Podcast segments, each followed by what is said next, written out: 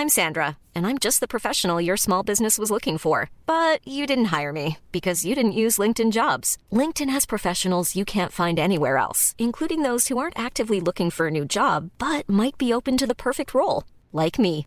In a given month, over 70% of LinkedIn users don't visit other leading job sites. So if you're not looking on LinkedIn, you'll miss out on great candidates like Sandra. Start hiring professionals like a professional. Post your free job on linkedin.com/people today.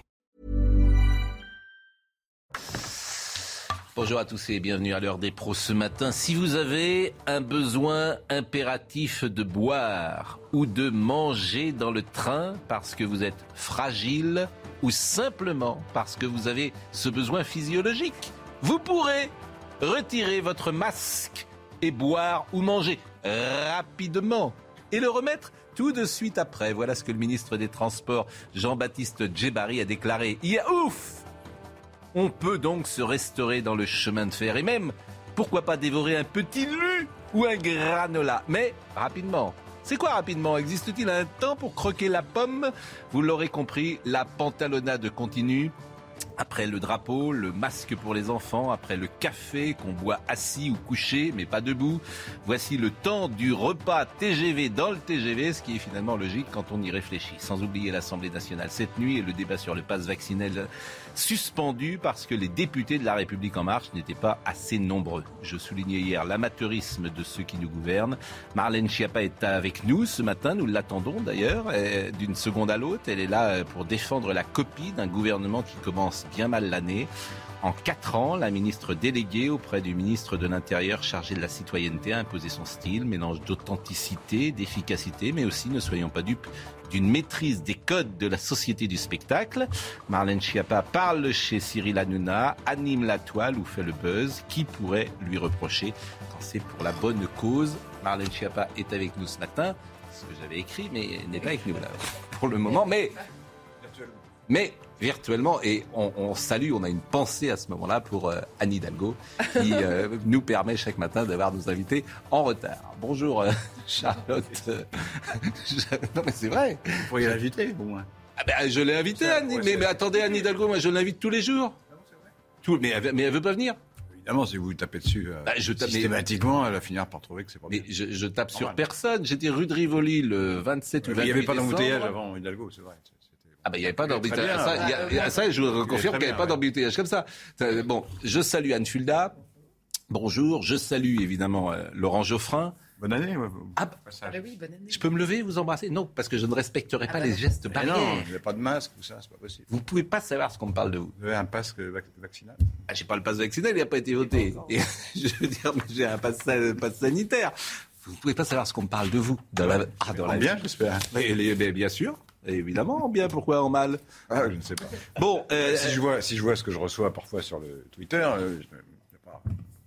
Hein, vos amis sont un peu déchaînés, là. hein. mes amis. Ah bah, les vôtres, euh, si vous voulez, c'est rien à côté des vôtres, si vous me permettez.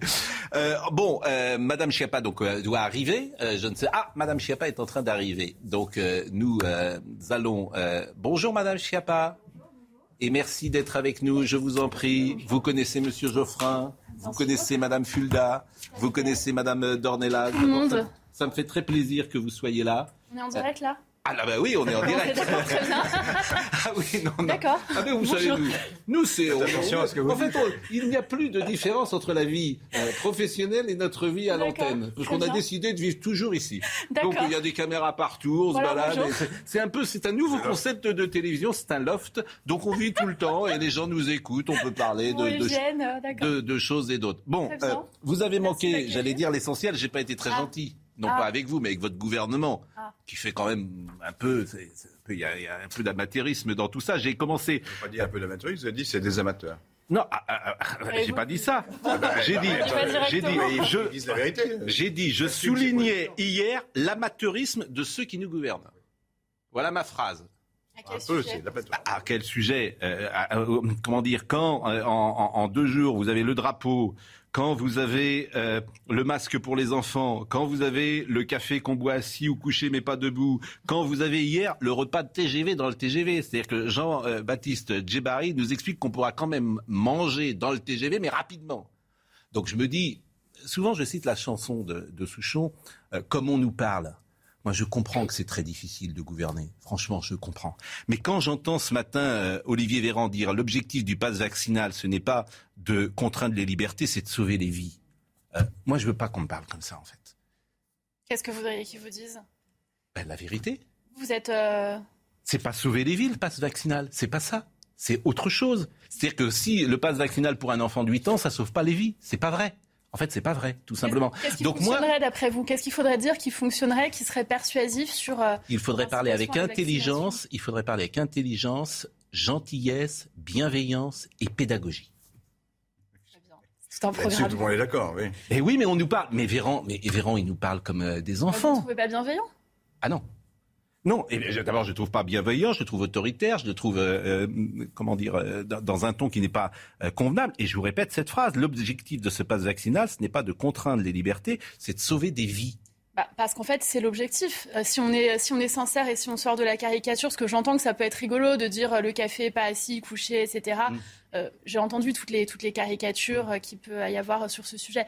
Mais si on regarde les faits, pourquoi euh, faut-il faire en sorte que chacun puisse euh, être vacciné le plus possible? C'est pour qu'on ne transmette pas le virus, notamment aux plus fragiles, et qu'on n'ait pas des personnes âgées, des personnes très malades, des personnes en situation d'obésité qui se retrouvent hospitalisées et qui se retrouvent mais- avec mais- des mais- Covid longs, graves, voire qui Mais- meurent de cette maladie, mais- ce mais- qui s'est mais- déjà mais- produit. Mais, mais pardonnez-moi, si le vaccin, si le vaccin est efficace contre les cas graves et qu'il protège précisément contre les cas graves, pourquoi vous voulez vacciner les gosses de 8 ans? Il y a plusieurs sujets autour du vaccin. Bah, C'est c'est une question très simple. Si- Ou alors vous n'avez pas confiance en votre vaccin, il faut nous le dire. Il faut nous dire, ah non, le vaccin, il ne protège pas non plus contre les cas graves.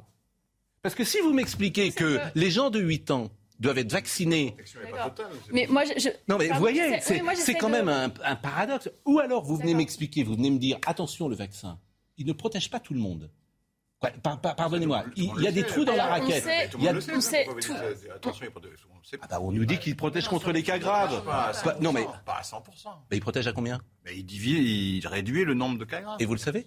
Bah, Oui, regardez oui, c'est les, dans les oui, chiffres. oui. Bon, Euh, donc regardez- moi je voudrais en fait qu'on me Regardez dé... les personnes Oui, qui sont hospitalisées. Regardez dans les services de réanimation. Moi, je Oui. suis allée avec le Premier ministre Jean Castex dans de nombreux euh, services de réanimation dans des hôpitaux, encore là pendant euh, la période des fêtes. Et dans les services de réanimation, vous avez majoritairement des personnes qui ne sont pas vaccinées. Mais ça, c'est mais c'est autre chose de ce que je dis.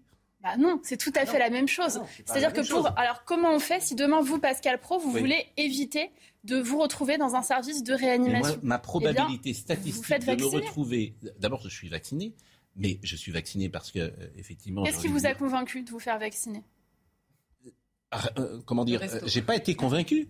Euh, le président. Macron, le président Macron par- a parlé le 13 juillet. J'ai compris que ma vie serait insupportable et je me suis fait vacciner. Je vous dis la vérité. hein. Pourquoi? Parce que ma aussi probabilité, que le vaccin était utile. mais ma probabilité à moi, statistiquement, c'est important les statistiques, de me retrouver en réanimation est assez faible. Parce que j'ai pas de comorbidité, parce que, parce que, parce que. Par exemple, Charlotte n'est pas vaccinée. Elle est, euh, bon. Alors elle, elle est allée au bout du bout du processus. Bon. Euh, depuis le départ, moi je dis, euh, c'est de bon sens, faut protéger les gens fragiles. Donc effectivement, les gens fragiles doivent se faire vacciner.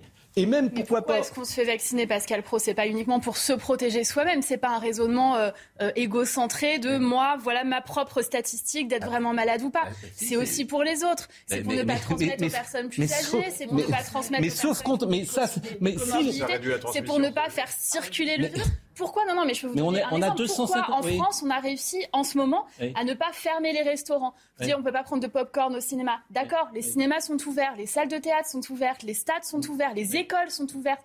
Pourquoi? Parce que nous sommes un pays dans lequel les gens se sont fait massivement vacciner. Vous avez d'autres pays, l'Autriche ou d'autres pays d'ailleurs européens, frontaliers, dans lesquels les gens se sont moins fait vacciner. Mais s'il y a moins de vaccination, il y a plus de fermeture. C'est assez mécanique en fait. Bah, écoutez, c'est là qu'il y, a- il y a discussion. Euh, C'est un euh, choix, bon, en tout cas, euh, vous n'étiez. Pourquoi vous êtes d'ailleurs en retard ce matin? Choix. Parce qu'il y avait de la circulation. Pardonnez-moi, je pose toujours des questions. Non, mais ça m'intéresse beaucoup. Absolument. Il y avait de la Une circulation. circulation extrêmement compliquée. J'ai euh, envoyé à Ah. 58, j'étais porte de Saint-Cloud. Voilà, dans Paris, ça circule très mal. Ce n'est pas un scoop, mais, Mais, mais non, mais c'est très intéressant. Mais alors, il y a quelque chose. Je sais parce que- pas si c'est très intéressant. En fait, moi, ah, c'est très intéressant. Je vais vous dire, ce que j'aime beaucoup chez vous, c'est vous, personnellement. Je vais mais oui, venir. Mais non, mais je trouve ça intéressant. Je vais vous dire pourquoi. Euh, en préparant un, peu l'émission, je, je, retrouvais le, le, bouquin que vous aviez écrit, Si souvent éloigné de vous. Et je trouve que c'est vraiment très intéressant ce que vous dites parce que euh, j'ai terminé tout à l'heure en disant que euh, en quatre ans, vous avez imposé votre votre style, votre personnalité, qui est un mélange d'authenticité, d'efficacité, hein, bien sûr, de, de compétences. Mais j'ai aussi dit qu'il fallait pas être dupe, que vous étiez chez Cyril Hanouna, que vous animiez la toile, que vous faisiez le bœuf. En fait, que le bœuf, le buzz, que vous maîtrisiez très bien les codes de la société du spectacle. Ce qui est vrai, mais je ne peux pas vous le reprocher. Ce serait paradoxal. non, mais je ne peux pas vous le reprocher parce que pour faire parler de soi, pour faire avancer parfois sa cause, il faut maîtriser les causes, euh, les, codes du, spectacle. Mais ce que je trouvais vraiment passionnant dans votre bouquin, c'est que euh, vous dites des choses que personne euh, ne dit. Par exemple, vous dites voilà, j'ai deux enfants et j'accepte les matinales en fonction de mon emploi du temps le matin pour pouvoir déjeuner euh, avec eux et rester le plus de temps avec eux. Et ces problèmes qu'ont les femmes dans la vie professionnelle, de mêler en fait deux carrières, parce que même si on dit aujourd'hui que les choses évoluent, on s'aperçoit quand même que les femmes sont plus présentes avec leurs enfants bien souvent que ne le sont les hommes. C'est-à-dire que quand tu poses des questions concrètes, qui a emmené euh, l'enfant chez le dentiste, qui l'a emmené au tennis. des tests. Comment s'appelle sa maîtresse? Voilà, voilà, je suis d'accord avec vous. Mais il y a pire. Dans un dîner parfois, euh, tu es dans un dîner, et puis il y a l'homme qui dit Paul qui est en cinquième, et au bout de, euh, au bout de la table, tu entends quatrième. je vous jure, tu entends, tu, entends ça. Bon, et ben ça, alors je voulais savoir si vous aviez pris le petit déjeuner ce matin avec vos enfants. Euh, écoutez, avec ma fille cadette, oui, tout à fait. Voilà, je lui ai cherché un élastique pour s'attacher les cheveux. Je suis toujours pas hyper sûre que ça intéresse vraiment les gens qui regardent ces news. Mais, non, mais, mais, pas, mais au contraire, je pense que les gens comment dire, et c'est un problème d'incarnation bien souvent euh, qu'ils ont avec certains ou certaines, c'est que euh, voilà, ils peuvent s'incarner dans la vie que vous avez parce que eux ont la même. Bah, moi, c'est mon sujet. Pendant dix ans, j'ai présidé une association que j'ai créée qui s'appelait Maman Travail, qui était un blog aussi. C'est comme ça que je me suis fait connaître. On portait des propositions justement pour euh, améliorer la conciliation vie pro vie familiale avec euh, cette association, notamment d'ailleurs l'allongement du congé paternité, donc euh, qui a été promulgué par le président Emmanuel Macron. Et l'idée, c'était faire en sorte effectivement que toutes ces, ces, mères qui travaillent et qui galèrent un peu pour concilier vie professionnelle et vie familiale puissent avoir accès à des solutions ou en tout cas à de l'entraide euh, et à une meilleure, un meilleur partage entre, entre les pères et les mères sur euh, les missions éducatives, effectivement. Bon, donc là, on va parler euh, beaucoup du vaccin et beaucoup de la crise Covid, parce que hier, il y a encore eu un couac hier soir à l'Assemblée nationale avec le, bas, le pass vaccinal. Simplement, vous, vous défendez évidemment la cause féministe et la place des femmes dans la société. Donc je me suis dit qu'à la prochaine élection présidentielle, vous alliez voter pour une femme. Alors moi je défends la cause féministe et à la prochaine élection présidentielle je veux défendre la cause féministe et c'est la raison pour laquelle je vais voter Macron. Ah, vous devriez voter Valérie Pécresse ou Marine Le Pen ou Anne Hidalgo moi, ou Anne Hidalgo. Je trouve que ce serait. Si vous voulez, moi je regarde les faits. Euh, Marine Le Pen, c'est la troisième fois qu'elle est candidate à une élection présidentielle. Les deux premières fois, elle n'a jamais parlé de la situation des femmes. Elle était bien placée justement en tant que femme, en tant que mère célibataire, etc., pour défendre les femmes. Qui a fait, par exemple, euh, la reversion des pensions euh, alimentaires pour les mères célibataires? Bah, C'est Emmanuel Macron. Mm. Euh, quand le parti de Valérie Pécresse est au pouvoir, ils ne l'ont pas fait. Valérie Pécresse, elle a été ministre du budget. En tant que ministre du budget, elle n'a pas donné un centime de plus pour les droits des femmes. Alors que, par exemple, Gérald Darmanin, ministre du budget, a augmenté le budget des droits des femmes. Je vous coupe parce qu'il est 9h11. Ah. Euh, dépêche AFP, 9h11, Emmanuel Macron est candidat, puisque Madame euh, Chiappa, ministre, vient d'annoncer qu'elle voterait pour lui. 9h11, information exclusive, CNews. C'est important, je le dis. Information exclusive CNews. Emmanuel euh, Macron est candidat à sa réélection, comme vient de nous le dire Madame le, ministre. Euh, merci Madame le ministre de nous avoir donné. En faux parce que bah, j'ai mis un souhait du futur et dans le ah. futur, moi je souhaite évidemment qu'Emmanuel Macron soit candidat. Ah, euh, ça a été ah bah, bon, un bah, la République courageux qui a fait face par rapport à la crise, qui a défendu un certain nombre de principes. J'étais content d'avoir un scoop. il va se présenter ou pas? Moi, je souhaite que le président de la République se présente. Là, il est en ce moment concentré sur la gestion de la crise sanitaire. Vous allez être son porte-parole Un de ses porte-parole Parce que je vous vois beaucoup euh, actuellement. Actuellement Ah Avant, oui, vous ne voyez pas beaucoup. Oui, c'est vrai. Non, pas nouveau. Non, mais j'ai l'impression que. Alors, j'ai J'étais l'impression. discrète jusque-là. Oui, non, mais j'ai l'impression qu'il y a des euh, ministres qui se mettent en avant. Alors, je les vois. euh, je parlais Éric Dupont-Moretti, qui manifestement aussi euh, Ouais, souhaite être porte-parole. Il parle. Bon, voilà. J'ai vu Clément Beaune. Bon, Ouais, je suis complètement. pas sûr qu'il a raison de parler toujours, parce que parfois il dit Bah, des il est bêtises. très bien, Clément Beaune. Bah, il est très bien, oui, mais il dit des bêtises quand même. Bah, il dit des bêtises quand, quand il compare, par exemple, Valérie Pécresse à l'extrême droite. Je suis pas sûr que ce soit très Bah, il observe que la Valérie photocopieuse Pécresse, de l'extrême droite. vraiment je, je dirais pas ça de. Valérie Pécresse. Je sais pas ce qu'on peut dire, mais en tout cas, elle s'est vraiment. Il parlait du drapeau européen, cette Oui. petite polémique, euh, voilà. Elle s'est vraiment inspirée des tweets de Marine Le Pen. C'est la vérité. Il a raison Mais- de le dire. Ah, c'est vrai. Enfin, Ah, on bah, peut oui. être. Merci. non, non, non, on peut, Cette enfin, on intervention. peut être pour le drapeau français sans être d'extrême droite. Enfin, Non, mais c'est qu'elle a, elle a vraiment, elle a vraiment copié. C'est bien, la preuve qu'on Non, est mais en elle a campagne vraiment- présidentielle. Non, non, elle a, a vraiment copié euh, le tweet. Et pour la En tout reprendre, cas, moi j'ai fait partie des gens avec Ségolène Royal à l'époque, à gauche, qui disaient qu'il fallait réhabiliter euh, la Marseillaise, le drapeau français et en être fier.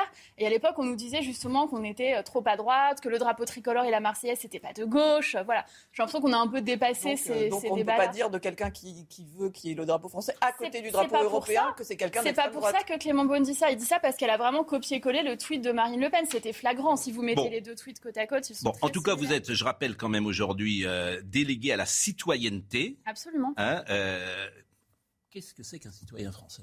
C'est une très bonne question. Avez-vous 4 heures devant vous? Eh Non, mais c'est très intéressant. Par exemple, Maître Gims, hier, est-ce que c'est un citoyen français? Eh ben, justement, vous voyez, les propos qu'a tenus Maître Gims, euh, Mm. je pense qu'ils sont une atteinte à la citoyenneté. Parce que qu'est-ce que c'est qu'être un citoyen? C'est un ensemble de droits et de devoirs. Et c'est euh, appartenir à un collectif. Mm. C'est la même réponse que j'aurais pu vous faire à la question quelle serait ma place dans une éventuelle campagne d'Emmanuel Macron. Nous, on est un collectif, on est une équipe. Et je pense qu'en France, on est un collectif de citoyens et de citoyens, point. Il ne doit pas y avoir des citoyens musulmans, des Ah oui, citoyens mais- athées, des citoyens euh, catholiques. Et c'est pour ça que j'ai dit hier à quel point ça m'avait choqué Ah oui. ces propos de Maître Guin, disant qu'il y aurait des citoyens à qui on peut souhaiter une bonne année et d'autres non, certains qui euh, respecteraient un certain nombre euh, de principes, y compris même juste de politesse, hein, de simple politesse, et d'autres qui ne le feraient pas. Euh, J'étais assez choquée euh, par ces propos, oui. Bon, on va parler donc du pass vaccinal, on va parler de ce qui se passe aujourd'hui. Cette actualité est évidemment très forte. Hier soir, il y a eu donc un, un couac parce que les députés de la République en marche n'étaient pas assez présents. Donc franchement, quand je vous dis amateurisme, Alors, je veux dire, votre gouvernement, quand même, pourrait faire en sorte que ces députés soient présents au moment où c'est discuté. Je veux dire, ça se passerait comme ça dans une entreprise. Je vous assure que le patron, il taperait sur la table. le- la question, On, c'est on pas... regarde le sujet d'abord, parce que tout le monde n'a peut-être pas vu euh, ce qui s'est passé euh, hier soir. Alexis Vallée. Il est aux alentours de minuit dans l'hémicycle. Olivier Véran demande la poursuite des débats sur le projet de loi transformant le pass sanitaire en passe vaccinal. Nous considérons que l'enjeu en vaut très largement la chandelle. Les Français attendent des mesures pour pouvoir les protéger et nous souhaitons aller au bout de ce texte et sans délai. Merci. Ce qui devait être une formalité s'avère être un échec. On suspend. Les députés votent la suspension des discussions sous les applaudissements de l'opposition. J'espère que nous allons cette semaine retrouver suffisamment de temps pour pouvoir euh, euh, reprendre l'examen de ce texte. Nous avons euh, fait peut-être une centaine d'amendements, il en reste, il en reste 500, donc on a encore du pain sur la planche. L'examen du projet de loi devrait reprendre ce soir ou demain. La mise en place du pass vaccinal, s'il est voté, pourrait être repoussée. Bon, ça fait pas très sérieux, paraît-il, que les députés de la République en marche étaient à la buvette.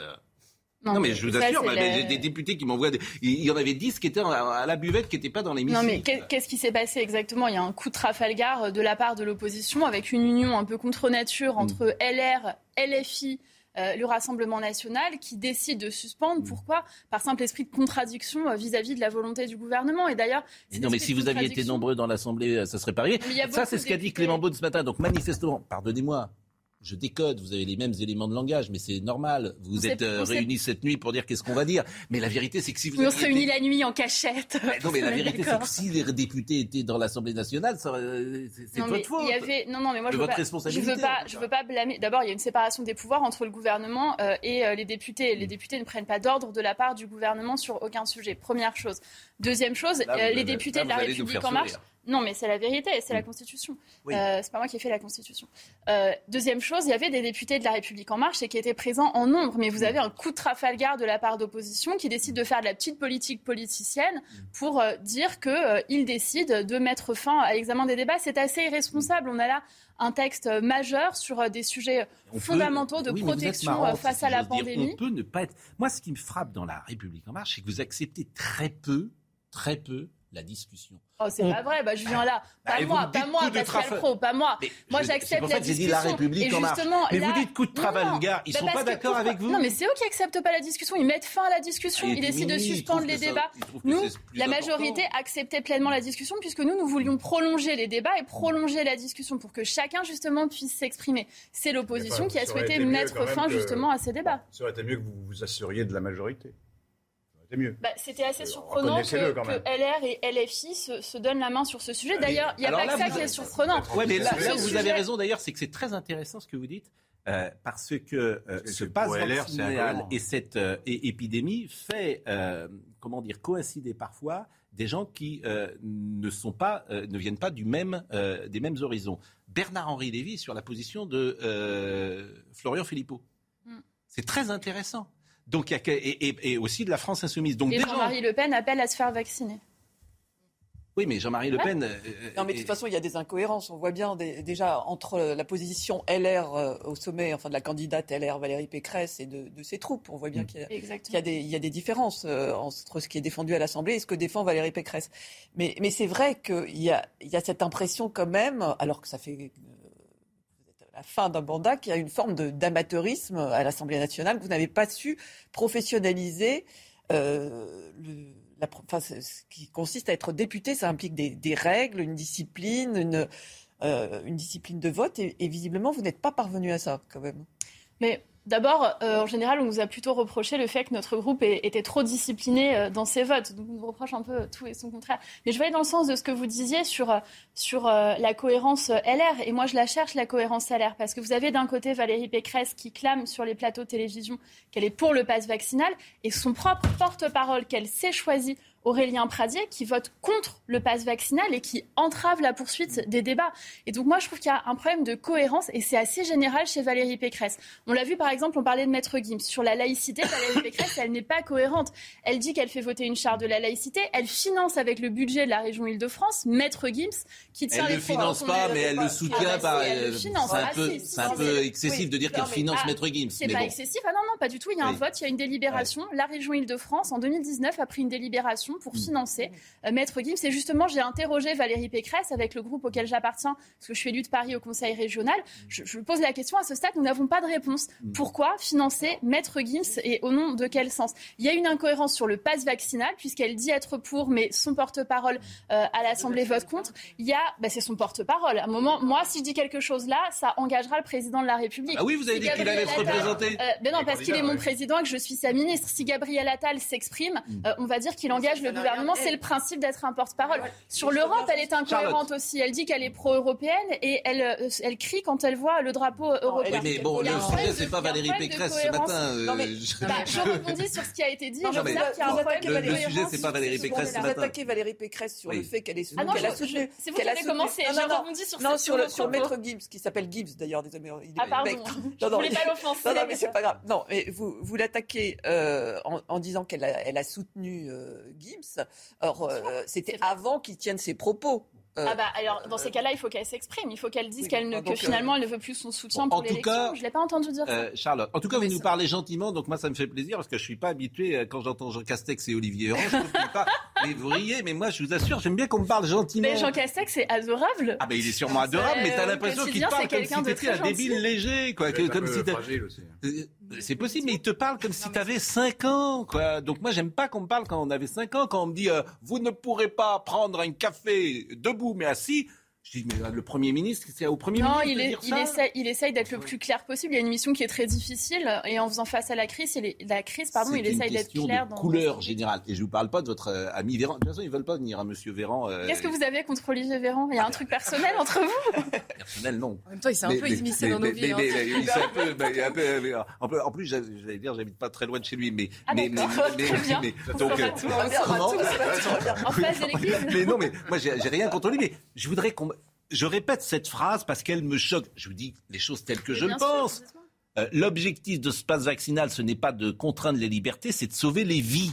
Je sais que ce n'est pas vrai. Bah, si, c'est un peu vrai. Euh, moitié vrai. enfin, euh, En fait, le, le- problème qu'il y a dans cette phrase et qu'il y a globalement dans beaucoup d'interventions de différents ministres depuis euh, quelque temps, c'est la rhétorique qui est utilisée et qui vise à diaboliser quiconque n'est pas d'accord. Je reprends vos mots parce que vous, c'est moins votre habitude que Ah oui. certains autres dans ce gouvernement. Mais vous dites par simple esprit de contradiction, on a assisté à une alliance contre nature. Alors, c'est pas un désaccord politique n'est pas nécessairement un simple esprit de contradiction. On peut être en désaccord avec vous Et donc là, c'était quoi le désaccord Par- politique? Mais le désaccord, il est sur le pass vaccinal lui-même. Alors, Ah non. il y a la- Dans ces cas-là, il suffit de voter Parler contre. de LR. Bah, de voter contre. Si, Oui. on- si un député est contre le pass vaccinal, c'est son droit démocratique Oui, de voter contre. vous savez très Là, bien ils n'ont pas voté contre, ils ont décidé de suspendre de les débats. suspendre les débats, très bien, pour, chose. é- pour éviter que, en effet, avec la présence massive euh, des députés, c'est, euh, comment dire, un- une méthode pour prolonger, pour repousser euh, le vote de ce pass. Bon, passons.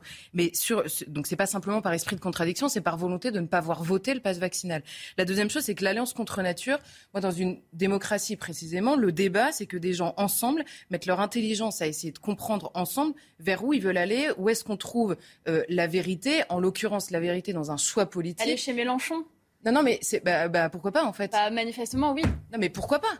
Je veux dire, je, je pars pas du principe, moi, qui suis en pas désaccord assez massif avec. Jean-Luc Mélenchon. Alors je pars pas du justement, on va principe voir qu'à chaque fois qu'il parle, il On va a tort. voir l'échange. J'écoute ce qu'il a à dire en premier lieu. Non, mais c'est, c'est parce que Olivier Véran qui nous dit, moi, dans cette phrase, je comprends très bien que votre logique, c'est en effet, en votant le pass vaccinal, de sauver des vies. Simplement, répéter ça en permanence, c'est laisser entendre que ceux qui ne sont Bah pas voilà, d'accord avec le pass ça. vaccinal Bah oui. veulent tuer des gens. Bah, Et ça, ça. c'est insupportable. moi, c'est ce que j'entends, je vous assure. Ah non, mais pardon, mais moi, je veux le dire parce que je Parce sais que pas Julien. Aubert, par exemple, qui a fait un tweet, qui a voté contre, il veut pas. Non mais euh, attendez, il y a des, députés euh, que j'estime beaucoup, y compris dans la majorité, qui sont pas favorables au pass vaccinal. Moi, j'y suis favorable. Moi, je crois profondément, euh, comme Emmanuel Macron, je pense que le pass vaccinal va nous permettre d'éviter des fermetures.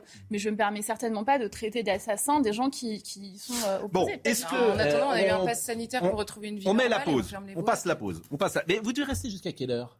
Je n'ai pas la moindre idée. Jusqu'à quelle heure vous voulez que je reste? Eh ben, je pense que vous allez peut-être rester un peu plus tard parce que finalement, euh, bah oui, ce que vous dites c'est intéressant. Et puis on a une liste sympathique, donc c'est pas tous les jours. euh, en euh, profite. on en profite. J'allais dire, on en profite, si vous voulez. Bon, La candidature de Macron. Ah bah, je rappelle qu'à 9h11, je rappelle que Madame, bah, je, rappelle qu'à 9h11, Madame que j'ai eu peur quand vous m'avez dit il y a eu une dépêche AFP. Ah oui, il y en a une. Oui, oui. Ah ouais, je comprends. ouais. Je lis, la- je lis la dépêche, je lis la dépêche euh, à AFP. Euh, Marlène Schiappa a annoncé à l'instant euh, la candidature d'Emmanuel Macron. Plaisante. il Je plaisante, ça, peut m'arriver. Bon, on marque une pause. On a, on a plein de choses à, à évoquer, évidemment. Et euh, votre engagement, bien sûr, mais aussi euh, beaucoup ce- cette période Covid. À tout de suite. Marlène Schiappa est avec nous ce matin. Elle est ministre déléguée à la citoyenneté. Elle travaille d'ailleurs avec Gérald Darmanin, qui est le ministre de l'Inté- l'Intérieur. Euh, elle sera peut-être une des figures de la campagne présidentielle parce qu'on a le sentiment que vous êtes une des porte-paroles Il possibles. y a une campagne. Bah, évidemment. Je plaisante, je plaisante, je Bien sûr. Alors, je voudrais. euh, on a souvent dit du mal d'Olivier Véran euh, à cette table, mais là, on va en dire pour le coup du bien. Ah. Parce que, ben oui, parce que l'échange va qu'il a eu, alors. ben oui, l'échange qu'il a eu euh, avec euh, Jean-Luc Mélenchon hier, vraiment, il a été d'une efficacité très très grande, et je pense que Jean-Luc Mélenchon, c'est Ah, rare de. Les deux ont été très bons, moi, j'ai trouvé. Bah oui, mais sauf que la réponse. Sauf qu'ils parlaient pas sur le même terrain. Oui, mais l'accumulation euh, d'Olivier Véran et des faits euh, qu'il a rappelés euh, de Jean-Luc Mélenchon affaiblissent Oui. quand même sa position. Sauf que si je puis me permettre, Oui, je vous en on a. Jean-Luc Mélenchon qui relève des incohérences dans la gestion Oui. et Olivier Véran qui lui répond sur des incohérences personnelles. Oui. Donc ils sont pas sur le même terrain. Ils sont très bons en rhétorique les deux, Oui. mais ils sont pas sur le même terrain. Donc à la fin, moi j'étais extrêmement frustrée. Je Bon, voyons cet échange. Voyons cet échange et ça sera intéressant d'en discuter.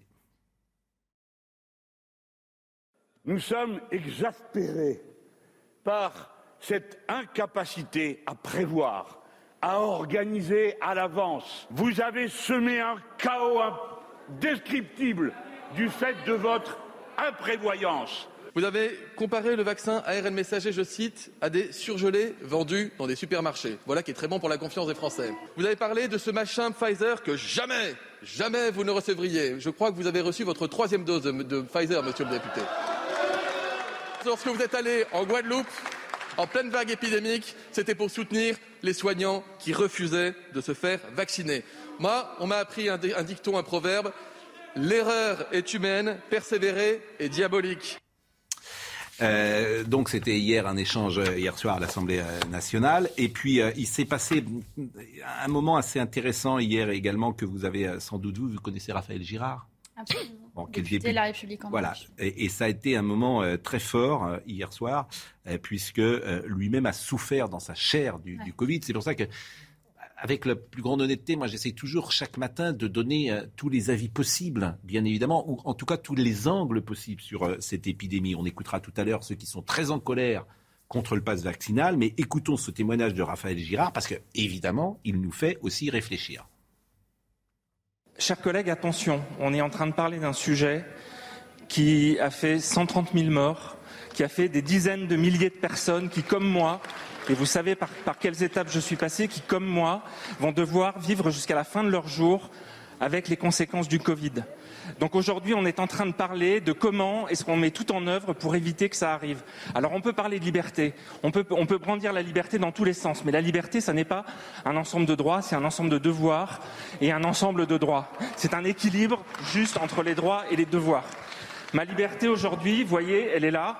C'est 30 cm de câble et 3 kilos de matériel que je porte 24 heures sur 24 jusqu'à la fin de mes jours. C'est ça la réalité, c'est la mienne et c'est celle de dizaines de milliers de personnes dans ce pays dont la vie a été bouleversée par une épidémie. Aujourd'hui, ces personnes, elles sont fragiles. Quand vous regardez les, publics qui sont en, en réanimation, vous avez une part importante, 80% de non vaccinés et 20% de gens qui, comme moi, n'ont pas envie de revivre ça. Et, je peux vous assurer qu'à aucun moment, je n'ai envie de revivre ça et que chaque fois que je sors dans la rue, que je prends les transports, que je prends le train, je me pose pas la question de savoir si je peux manger ou pas des cacahuètes. Je me pose la question de savoir si je vais sortir sain et sauf de ce train ou si je vais repartir dans le même enfer. C'est ça la réalité. Et c'est ça qu'il faut mettre en avant. Alors on peut gesticuler, vous pouvez continuer à gesticuler toute la nuit, mais chacune de vos gesticulations est une insulte aux 130 000 personnes qui sont mortes.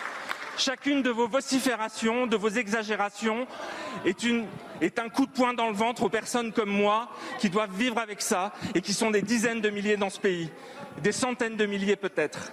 Et enfin, vous prétendez défendre les soignants. Aujourd'hui, ils sont les premiers à dire assez. Évitons les malades qu'on pourrait éviter. Évitons de surcharger.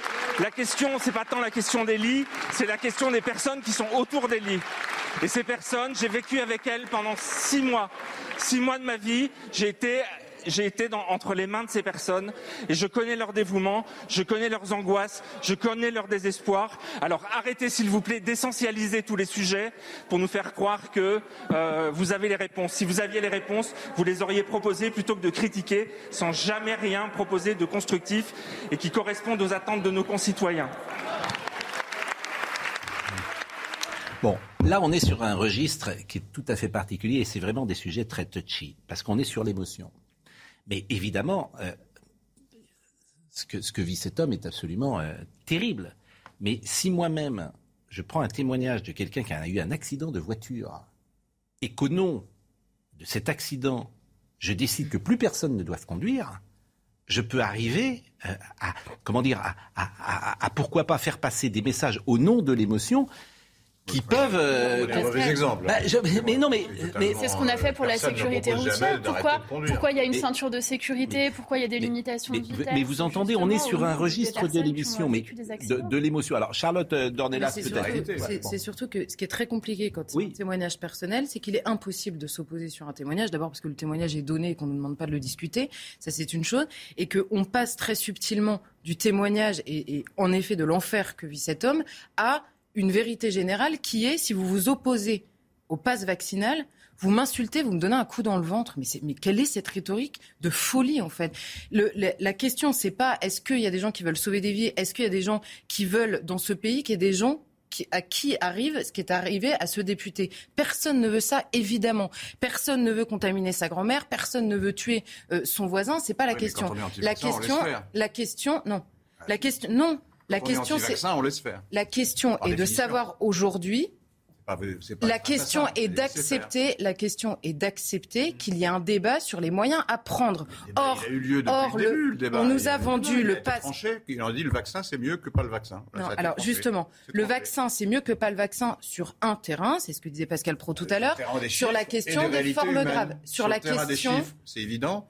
Sur le terrain des réalités humaines, comme on vient de le voir, eh ben, Sur ça, la il faut- question- il faut, il faut le prendre en compte. C'est- c'est- Sur la question- pas que l'émotion. les c'est chiffres. Une vraie, une vraie question. Bon, bah, allez-y, faites l'émission, écoutez, ce sera plus simple. Pardon.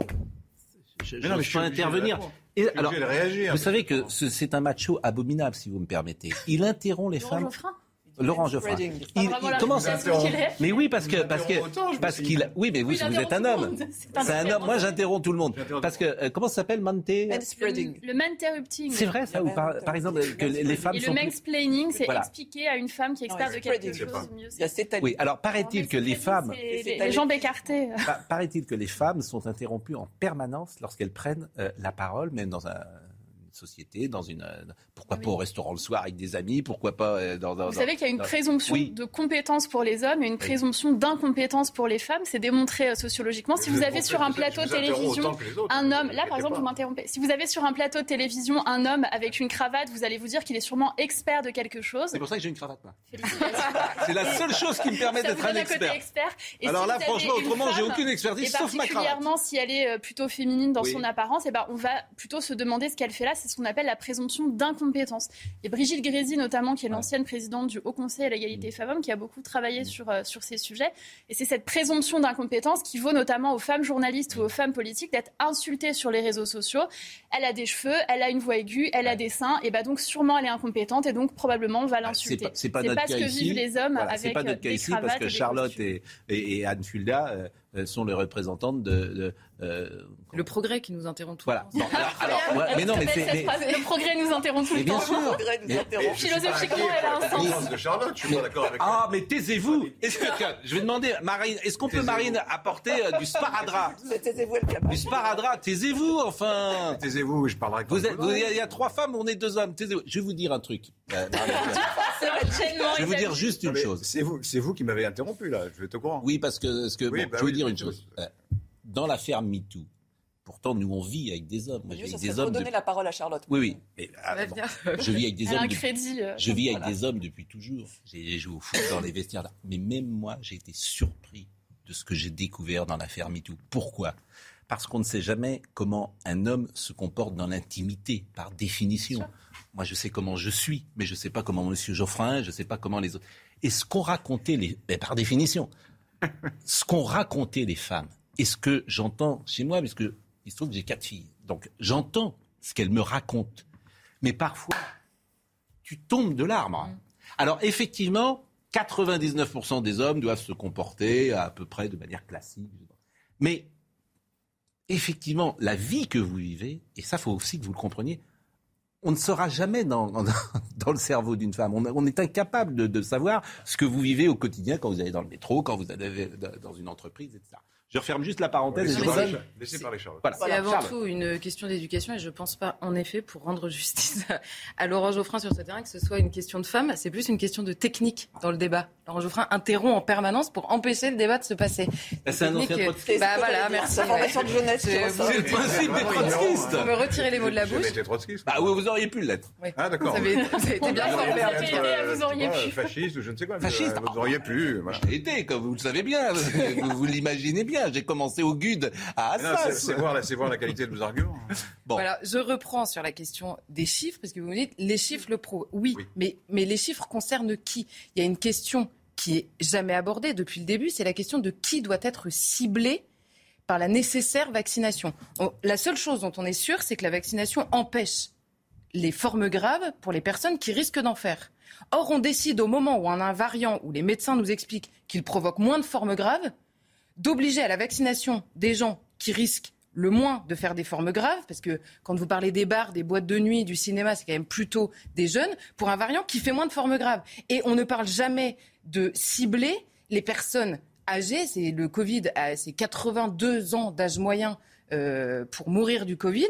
Et ces personnes-là qui aujourd'hui ne sont pas vaccinées vont pas être contraintes euh, de manière démesurée par le pass vaccinal. Est-ce qu'il est possible de voir ça, de dire que non, nous ne risquons pas tous la même chose en face du Covid? Donc non, le, comment dire, la balance bénéfice-risque du vaccin n'est pas la même pour toute la population d'un gamin de 5 ans, 8 ans, 11 ans à une personne de 80 ans. Est-ce qu'il est possible de dire ça sans avoir l'air d'insulter ce député Est-ce que c'est possible d'entendre ça C'est Marlène Schiappa qui, répond au climat général. Bah, c'est intéressant. parce, oui, que... parce que si j'interromps pas les gens, j'ai pas Oui, mais Marlène Schiappa est invitée. Oui, vous, vous êtes là tous les mardis. Donc euh, c'est quand même. Tous les euh, mardis, on me fait taire. Oh, mardi prochain. Euh, non, merci. Non, d'abord, je veux adresser mon soutien, évidemment, parce qu'une fois qu'on a dit que c'était de l'émotion, etc., oui, c'est aussi de l'émotion et on peut être que ému quand on voit ce qu'a vécu ce député et on a suivi euh, voilà l'hospitalisation longue et difficile qui a été euh, qui a été la sienne et notamment je veux adresser un, mot à toutes les personnes qui ont perdu des proches. il y a eu beaucoup de, de, personnes, de familles qui ont été endeuillées et endeuillées dans des conditions particulièrement difficiles. Quand vous ne pouvez pas faire votre processus de deuil, quand vous n'avez pas la possibilité d'organiser un véritable enterrement digne de ce nom pendant le Covid. Ah oui, mais ça, c'était aussi, les... votre choix. C'était hein. votre choix. C'était les, bah, les, erreurs gouvernementales bah, qui ont été faites où on ne pouvait même pas entrer. Euh, on avait reçu Marie de Henzel ici. Euh, on ne pouvait bah, moi, j'ai reçu euh, Stéphanie Bataille qui a créé une association sur ce sujet, qui n'a pas pu accompagner son père dans ces derniers instants. Je suis évidemment très touchée. J'ai reçu un, un, jeune homme qui n'a pas pu qui est très catholique et il voulait absolument que son père puisse euh, être euh, accompagné euh, dans, dans, la mort comme conformément à sa religion. Ça n'a pas été possible. Je veux vraiment avoir une pensée pour toutes ces personnes-là. Maintenant, ce que je veux dire, c'est qu'effectivement, moi, je rejoins ce que vous dites, Charlotte Dornella, sur la priorisation. Et d'ailleurs, ça a été la stratégie du gouvernement au début. Souvenez-vous, sur la vaccination, dans un premier temps, la vaccination, elle a été ouverte d'abord aux personnes les plus âgées, les plus fragiles, etc. Raphaël Gérard, le député que l'on voit là, et son cas n'est hélas pas isolé, euh, il n'a pas 65 ans. C'est un député dans la fleur de l'âge, euh, en forme euh, physiquement, et qui se retrouve avec une forme grave de Covid. On a même un ministre, Bruno Le Maire, qui a parlé du Covid long dont il a pâti. Il a expliqué lui-même qu'il était, pendant des mois après, essoufflé, que ça avait eu des, conséquences importantes. C'est pas exactement ce que dit Charlotte. Statistiquement, statistiquement, il y a quand même des, des, grandes tendances qui se développent, notamment sur le risque que fait peser le Covid. Mais surtout, la question n'est pas celle-là. Le pass vaccinal qui poursuit le pass sanitaire, pass sanitaire qui devait nous faire retrouver une vie normale, je rappelle, et on, accélère, on, comment dire, en fait, le passage du pass sanitaire au pass vaccinal, c'est quoi? C'est les gens testés négatifs qui ne pourront plus aller dans les lieux puisqu'il faudra absolument être vaccinés. Or, vous prenez cette décision au moment où on a tous observé avec 91% de la population éligible qui est vaccinée dans ce pays qu'il y a une explosion des cas. Donc, le vaccin n'empêche ni la contamination, même s'il l'a réduit. Il n'empêche ni la contamination, ni le fait. Il y a des nouveaux variants qui sont apparus. mais le nouveau variant, on nous dit. Mais, on refermons le parenthèse parce que cette discussion-là, je suis d'accord avec vous. Bon, autre sujet qui m'intéresse les non-vaccinés. Les non-vaccinés. Il y a un débat aujourd'hui sur les non-vaccinés. Est-ce qu'il faut soigner les non-vaccinés? Ça, votre réponse m'intéresse. Écoutez Rémi Salomon, qui est président de la commission médicale de la PHP.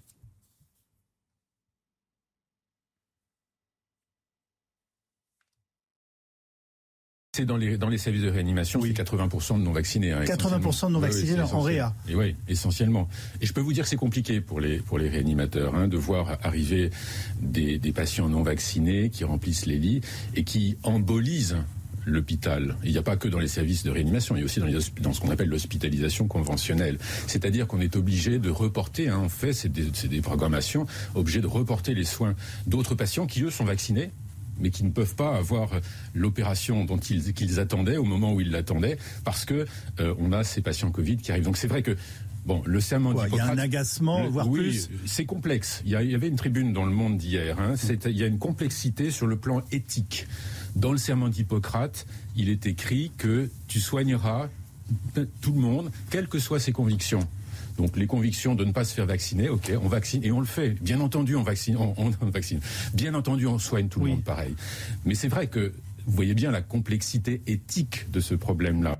Bon, question simple. Est-ce qu'il faut soigner les non-vaccinés selon vous? Mais moi, en tant que ministre, je considère qu'il faut évidemment soigner tout le monde. Euh, si on commence à dire qu'on ne va pas soigner des personnes qui sont malades parce qu'elles ne se sont pas fait vacciner, philosophiquement, ça veut dire qu'on ne soigne pas les gens qui, par exemple, se seraient fait du mal à eux-mêmes, qui auraient des tentatives de suicide, qui auraient pris de l'alcool ou des drogues, qui auraient été dans des, dans des combats difficiles. Même en période de guerre, on soigne, on soigne les blessés, y compris euh, du camp d'en face quand on est des soignants euh, sur le front. je pense évidemment qu'il faut soigner tout le monde. Ce n'est que mon humble avis de ministre, je ne suis pas médecin. Bon, on va refermer euh, évidemment euh, le dossier euh, Covid, sauf si vous avez un dernier mot à ajouter. Mais comme Madame Schiappa est là et que vous pouvez intervenir évidemment sur beaucoup de thèmes, et notamment ce qui a été souvent un, de vos combats importants, c'est la violence faite aux femmes.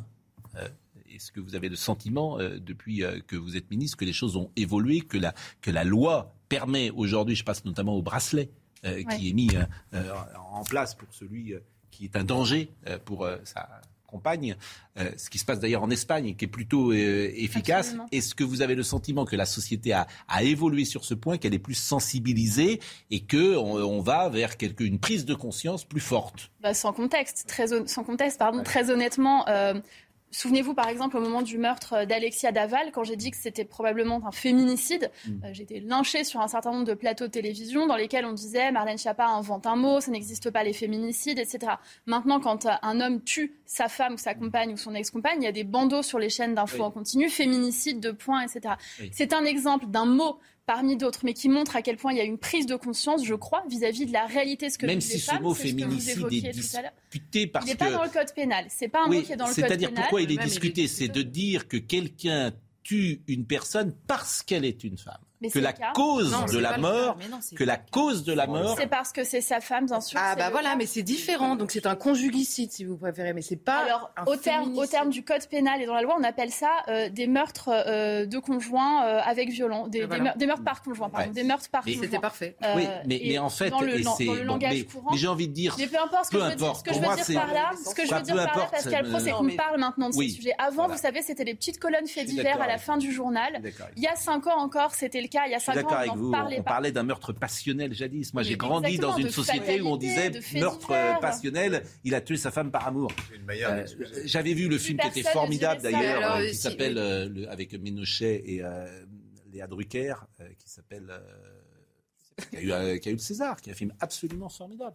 Non pas enfin je vais retrouver le titre à, l'instant, et qui permet effectivement, je vous le dis, il y a 30 ans, on disait c'était un, un crime passionnel. Non.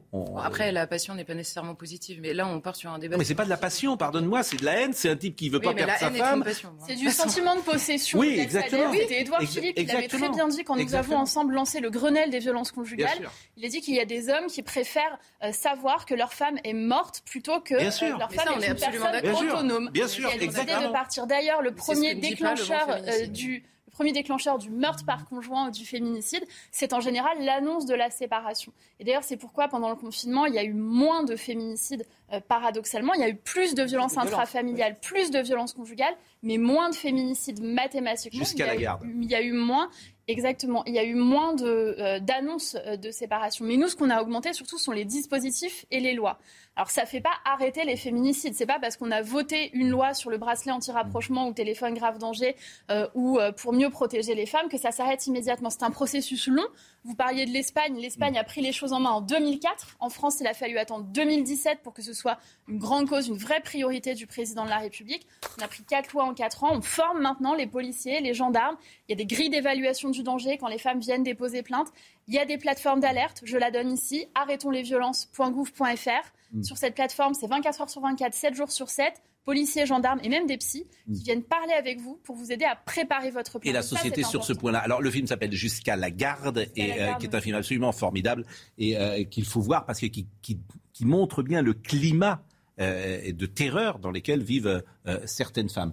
je voulais vous interroger également sur le tribunal médiatique qui existe aujourd'hui et, sur euh, ce qui s'est passé avec Nicolas Hulot. Euh, on vous a d'ailleurs reproché une forme de proximité avec euh, Nicolas Hulot parce qu'il était au gouvernement à ce moment-là et de l'avoir entre guillemets défendu. en même temps, certains sont trouvent comment dire oui, scandaleux le reportage qui avait été fait sur France 2 parce que c'est un tribunal médiatique qui se met en place alors que lui échappera à, toute poursuite. je ne sais pas d'abord, est-ce que vous aviez une proximité personnelle avec Nicolas Hulot? Est-ce qu'il faisait, non, est-ce qu'il faisait partie des ministres que vous appréciez, que vous appeliez ou vous, vous aviez avec lui des échanges sur pas particulièrement. Pas particulièrement. Euh, on va marquer peut-être une pause. Vous restez en, euh, quelques minutes avec nous et on parlera euh, précisément de ce tribunal médiatique. On sera également avec Florian Philippot tout à l'heure. et ces sujets, évidemment, passionnent aujourd'hui la France entière. Merci d'être avec nous encore quelques minutes. À tout de suite. Marlène Schiappa est avec nous euh, ce matin et euh, on parlait du tribunal médiatique avant la pause. Et certains hommes aujourd'hui sont visés euh, par ce tribunal médiatique, par des témoignages, 5 ans, 10 ans, 15 ans, 20 ans après, les faits, alors qu'aucune plainte, aucune poursuite n'est engagée contre eux et disent Je suis lynché. C'est le cas de Nicolas Hulot, c'est le cas de Patrick Poivre d'Arvor, qui ne peuvent plus avoir d'existence professionnelle aujourd'hui ou médiatique parce qu'effectivement, ça leur est devenu impossible. Alors je voulais avoir votre sentiment euh, sur euh, ce point et sur euh, la présomption d'innocence, puisque cette présomption d'innocence doit s'appliquer dans tous les cas. Je pense qu'il y a deux choses qui sont extrêmement importantes. D'abord, un, c'est d'écouter les femmes quand elles parlent de ce qu'elles ont vécu. et écouter les femmes, ça ne veut pas dire juste avoir une écoute empathique ou bienveillante, ça veut dire les écouter pour leur permettre d'avoir accès à tous les dispositifs qui existent. D'ailleurs, c'est pour ça qu'on a allongé les délais de prescription pour faire en sorte que maintenant, par exemple, si vous avez été victime d'un viol quand vous étiez mineur, vous avez jusqu'à 30 ans après la majorité pour accéder à la plainte. Ça, c'est la première chose.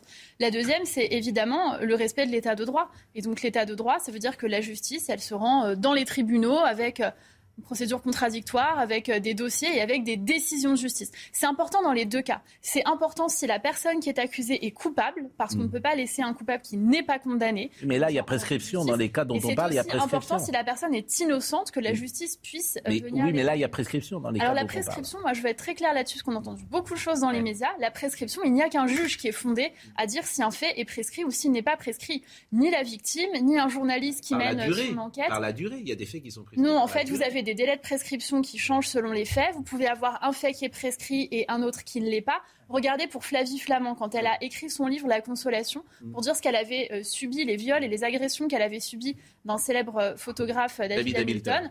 Eh bien, pour elle, c'était prescrit.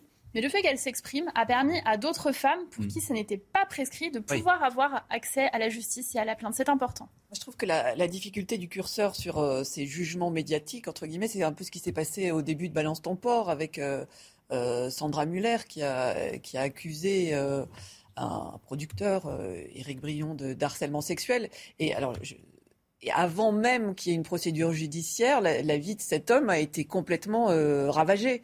Alors, c'est ça le, le problème, c'est-à-dire que ça permet une prise de conscience. Euh, mais parfois, ça va trop loin et, euh, et ça, ça, peut détruire des vies. Mais c'est pour ça que je pense que la euh, justice, elle doit vraiment se rendre dans les tribunaux. Et pour que la justice se rende dans un tribunal, il faut que les femmes puissent déposer plainte ou que la justice se saisisse. Quand on... et, une, autre chose qui pour moi est très importante, c'est que j'ai peur que quand on parle sans cesse euh, des cas euh, d'hommes euh, connus, une femme qui a été victime de viol ou d'agression sexuelle par un homme qui n'est pas connu se dise Moi, il n'a pas connu, personne ne va m'écouter. En gros, j'ai besoin que l'homme soit connu pour qu'on m'écoute sur les plateaux de télé. Et là, peut-être, on considérera que ce que je dis a de l'importance. La femme qui va dire Bah, moi, c'était mon oncle ou le boucher du quartier ou, ou un prof ou je ne sais qui et elle va se dire il n'est pas connu, donc moi j'ai pas accès aux plateaux, aux médias, euh, etc. Moi c'est pour ces femmes-là beaucoup que je me bats et pour faire en sorte que elles, elles puissent avoir accès. Laurent à C'est pour ça qu'on a fait cette plateforme mm. que j'évoquais tout à l'heure. Je redonne mm. le nom, c'est arrêtonslesviolences.gouv.fr et elle est disponible 24 heures sur Très vite parce que je voudrais qu'on parle. votre angle est trop unilatéral parce que à vous suivre, euh, je, je pose la question simplement. Un journaliste est au courant d'un fait délictueux qu'on ne connaissait pas. Il doit, il doit, il doit euh, ne rien dire il doit attendre qu'un tribunal s'en saisisse pour en parler Évidemment que non.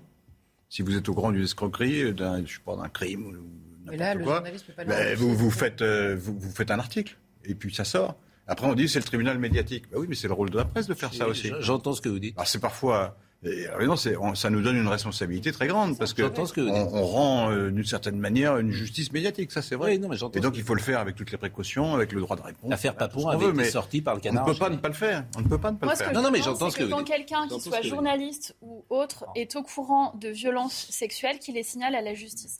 Le viol est un crime. mais ça, on ça peut devient pas. compliqué Oui. journaliste. euh, Non, c'est pas. devient Un auxiliaire journaliste, de- ah un bah non. journaliste, c'est aussi un un journaliste citoyen. qui soit Oui, non, mais- auxiliaire de justice, c'est Non, c'est pas, c'est pas être un auxiliaire de justice, pardon, c'est être un témoin, parce que c'est comme ça qu'on arrive avec des omertas et des gens qui disent 30 ans après, oh bah moi je savais que telle personne a violé témoins, des gens sont- pendant ils 10 ans. 15 les témoins. c'est Bah, pareil. c'est toute la euh, question. Est-ce qu'on a connaissance de ce fait ou pas? Ou est-ce que c'est une rumeur? La présidentielle. La connaissance, c'est la justice? L'élection présidentielle est dans euh, le 24 avril. Vous serez peut-être une figure euh, importante de l'élection présidentielle, euh, pourquoi pas comme euh, porte-parole. De la campagne Macron dont vous avez déclaré tout à l'heure euh, qu'il était candidat. C'est le running gag, c'est ça. Bon. Euh, il se trouve qu'il y a un climat aujourd'hui euh, d'exaspération, de haine euh, dans ce pays et que c'est vrai que euh, Emmanuel Macron est souvent visé, il est une cible particulière, d'une haine particulière. Il me semble que c'était pas, euh, il y a toujours eu des oppositions à Nicolas Sarkozy, à François Hollande, mais il y a quelque chose de différent euh, chez Emmanuel Macron, quelque chose de plus personnel, parfois une sorte de haine personnelle contre lui. Alors, on est avec Florian euh, Philippot, euh, qui euh, incarne cela d'une certaine manière, pas personnellement, évidemment. Et je vous souhaite euh, d'abord mes meilleurs voeux, euh, Florian Philippot, mais qui incarne un mouvement où on a euh, euh, aujourd'hui des antivax, des gens qui refusent euh, la, politique gouvernementale et qui sont particulièrement excédés.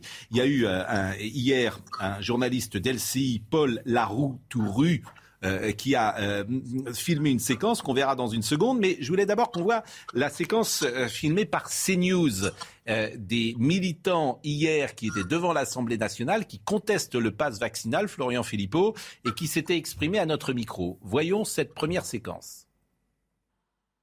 Je demande qu'ils arrêtent leurs conneries et que c'est pas besoin d'être à la surenchère de toutes ces mesures, que laissent franchement tranquille nos, nos gamins, qu'ils nous imposent pas vaccin, puis j'espère qu'ils vont enlever le pass sanitaire. Et donc au bout d'un moment, si on les laisse surenchérir sur leurs conneries, on sait pas où ça va s'arrêter. Donc je demande qu'ils s'arrêtent.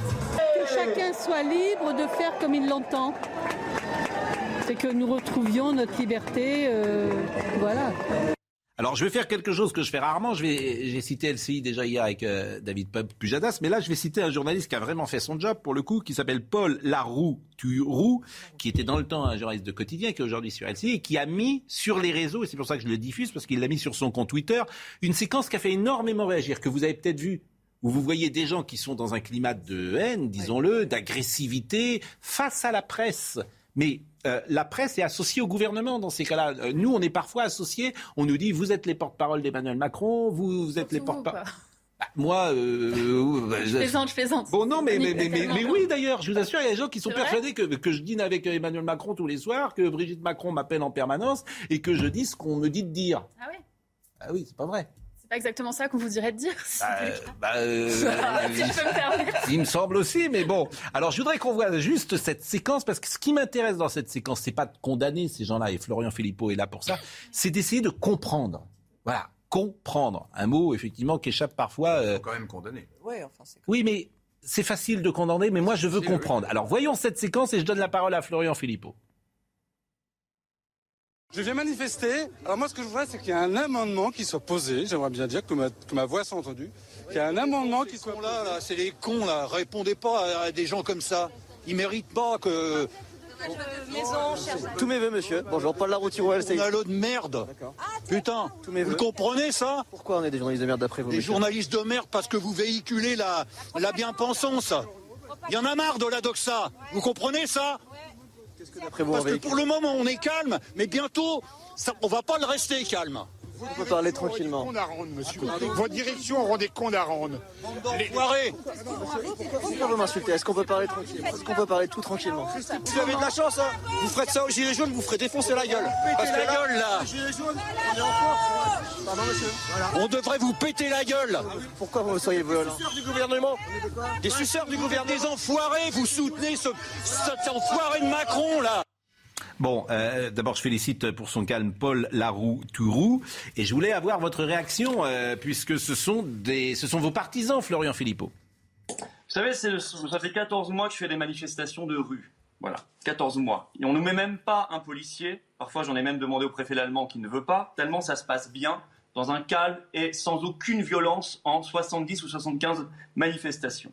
Hier, il devait y avoir 1500 personnes à l'Assemblée nationale. Ce journaliste est venu. C'est dommage, il y avait des intervenants à la tribune, parce que moi, je suis responsable de ce que nous disons. C'est une manifestation de rue. Je suis pas leur papa, je suis pas leur patron. Il y en a qui sont adhérents aux patriotes, il y en a qui ne le sont pas. Et je suis pas, euh, je suis pas responsable d'eux. Il y a des tribunes, là je suis responsable de ce qui est dit. Il y a des restaurateurs qui sont intervenus, il y a des chirurgiens dentistes, il y a l'artiste Véronique Jeunesse qui est intervenue, qui elle-même est pourtant vaccinée, hein, et qui est intervenue contre le pass vaccinal. Mais non, ça n'intéresse pas la presse, qui est là simplement pour essayer, comme elle le fait sur cette affaire Covid depuis deux ans, et c'est bien malheureux, de faire monter le climat de division, de haine, de tension en permanence en prenant deux, trois personnes et en essayant, c'est un procédé bien connu, de discréditer une foule euh, par deux, trois personnes qui font preuve, je oui, effectivement d'agressivité. Et ce n'est pas du tout à cela que j'appelle, que les choses soient très claires. Mais il faut bien comprendre que ces gens-là, eux, ils font face à une violence d'État inouïe en face. Au moment où ces images étaient diffusées sur LCI hier soir, parce qu'elles ont été diffusées, le bandeau de LCI était celui-ci, je l'ai noté. Faut-il soigner les non-vaccinés? Autrement dit, faut-il les laisser mourir? Si ça, vous n'estimez pas que c'est d'une violence inouïe que d'accepter ce genre de propos et de débats à la télévision, que le CSA n'intervienne même pas, je ne comprends pas pourquoi il n'intervient pas, alors qu'on est en train de dire à l'antenne, faut-il laisser mourir 6 millions de Français? Clairement. Eh bien, euh, alors, vous ne comprendrez pas pourquoi M. Macron est en train d'installer un climat de tension et euh, de haine dont il est le seul et unique responsable. Quant à la presse, je lui demande de faire son boulot. Quand il y a des manifestations où on parle de sujets de fond, alors on doit couvrir de manière euh, équilibrée les choses. Pas simplement venir essayer de discréditer les gens. Vous savez, BFM TV était là hier soir. Ils m'ont posé une seule et unique question. Ils n'en avaient rien à faire de ce qui se disait dans la manifestation. Pas un mot n'a été retranscrit. La seule question qu'ils m'ont posée, c'est qu'est-ce que vous pensez des députés En Marche qui sont victimes de menaces parce qu'ils votent pour le pass vaccinal? Question tout à fait légitime mais à condition qu'elle s'accompagne aussi d'un traitement équilibré de l'information. BFM TV s'est conduit en auxiliaire du gouvernement, comme toujours, vous me direz. Mais il pourrait faire au moins un petit effort pour démontrer qu'ils ne sont pas simplement la boîte à images de M. Macron. Bon, euh, je vous ai pas interrompu. Euh, nos confrères de BFM TV ne sont pas là pour vous répondre. Euh, ils font euh, leur métier euh, avec, comment dire, honnêteté intellectuelle, comme je le fais, je le sais. Je, je, je, je, les salue tous et d'ailleurs je leur souhaite la bonne année à l'occasion. Moi-même, je suis parfois attaqué. on est tous attaqués, quoi. C'est ça la vérité. Tous les journalistes sont attaqués et tous pensent qu'on est proche du pouvoir et qu'on on est la caisse de résonance du pouvoir. Bref. Euh, donc, euh, parenthèse refermée. En revanche, Marlène Schiappa, moi, ce qui m'intéresse, c'est ce climat aujourd'hui. Euh, vous en êtes évidemment conscient, et ça rejoint ce qu'on a dit en début de, comment dire, en, début de conversation. Au-delà de ce qui a été fait, je pense que la manière dont ça a été fait n'est pas bonne. la communication de ce gouvernement n'est pas bonne on a le sentiment que vous n'acceptez pas la contradiction et on a le sentiment effectivement qu'à travers des gens comme Véran, comme Castex, il y a une forme d'autoritarisme qui se met en place, une manière de parler aux gens comme s'ils avaient 5 ans, une manière de les culpabiliser, de les criminaliser. Est-ce que vous êtes d'accord avec cette analyse?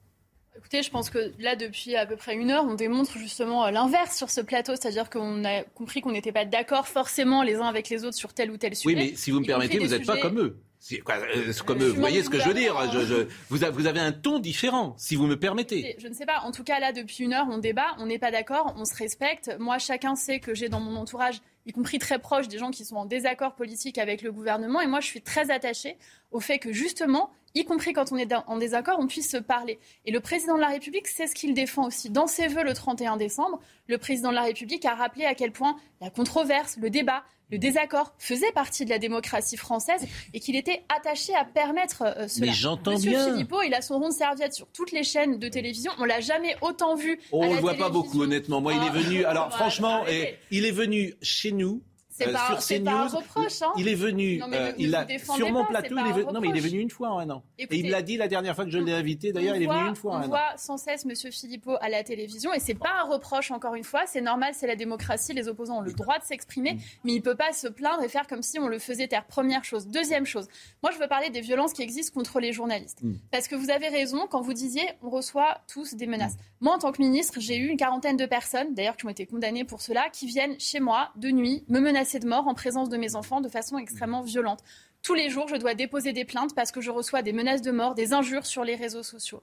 Bon, je ne suis pas isolée. C'est euh, Raquel Garrido et Alexis Corbière ont été menacés de mort sur les réseaux sociaux. Ils ne sont pas membres du gouvernement. Des journalistes sont Oui. menacés. Ah, ils menaçaient de péter la gueule dans très- les mains aussi dans le- mais, dans les couloirs mais d'un- également, vous avez tout Ouais, à c'est fait tout ce qu'a fait ce monsieur, Mais moi, je condamne, moi, Charlotte Dornéa, je condamne toutes les violences. Je l'ai fait d'ailleurs quand la conseillère d'Éric Zemmour a été harcelée sur les réseaux sociaux et critiquée euh, de façon sexiste. J'ai fait des communiqués pour la défendre. J'ai défendu Marine Le Pen quand elle était euh, menacée de façon violente. Je condamne toutes les formes de violence parce que je pense que la violence, c'est l'argument du faible. Et je pense qu'on doit pouvoir se parler sans s'insulter. Alors, je suis d'accord avec vous. Je suis d'accord avec vous. Mais vous allez dire à Clément Beaune de retirer son logiciel des années 80 et de la gauche morale qu'il nous fait en permanence. Vous allez lui que vous avez dire. contre Clément Beaune Bah, J'ai rien contre lui. J'ai découvert. je- il, il est intervenu depuis 48 heures pour expliquer que lorsque on, on demande qu'il y ait un drapeau français avec un drapeau européen, il nous explique qu'on est d'extrême droite. Donc vous allez lui dire que quand on n'est pas d'accord avec lui, il argumente, mais qu'il cesse un logiciel de la gauche morale des années 80, si c'est possible. Parce que moi j'entends ce que vous dites. J'entends ce que vous dites, mais j'en ai marre que lorsqu'on ne soit pas d'accord avec vous, vous nous expliquez qu'on est soit des criminels, euh, soit des gens d'extrême droite, soit des Ah, moi, complotistes. mais je vous le dis pas vous. Mais les. Vous avez compris. Vous devez partir dans une minute, me dit euh, Marine Lançon. Mais vous avez Bon. cité- Et après, je donnerai la parole à Florian Philippot. Vous avez cité tout à l'heure la Constitution euh, pour vous défendre sur je ne sais plus quel sujet. Je vais vous la citer à mon tour. Nul ne peut être contraint de faire ce que la loi n'ordonne pas. Vous avez décidé de ne pas voter l'obligation vaccinale. C'est donc une liberté aujourd'hui d'être vacciné ou non.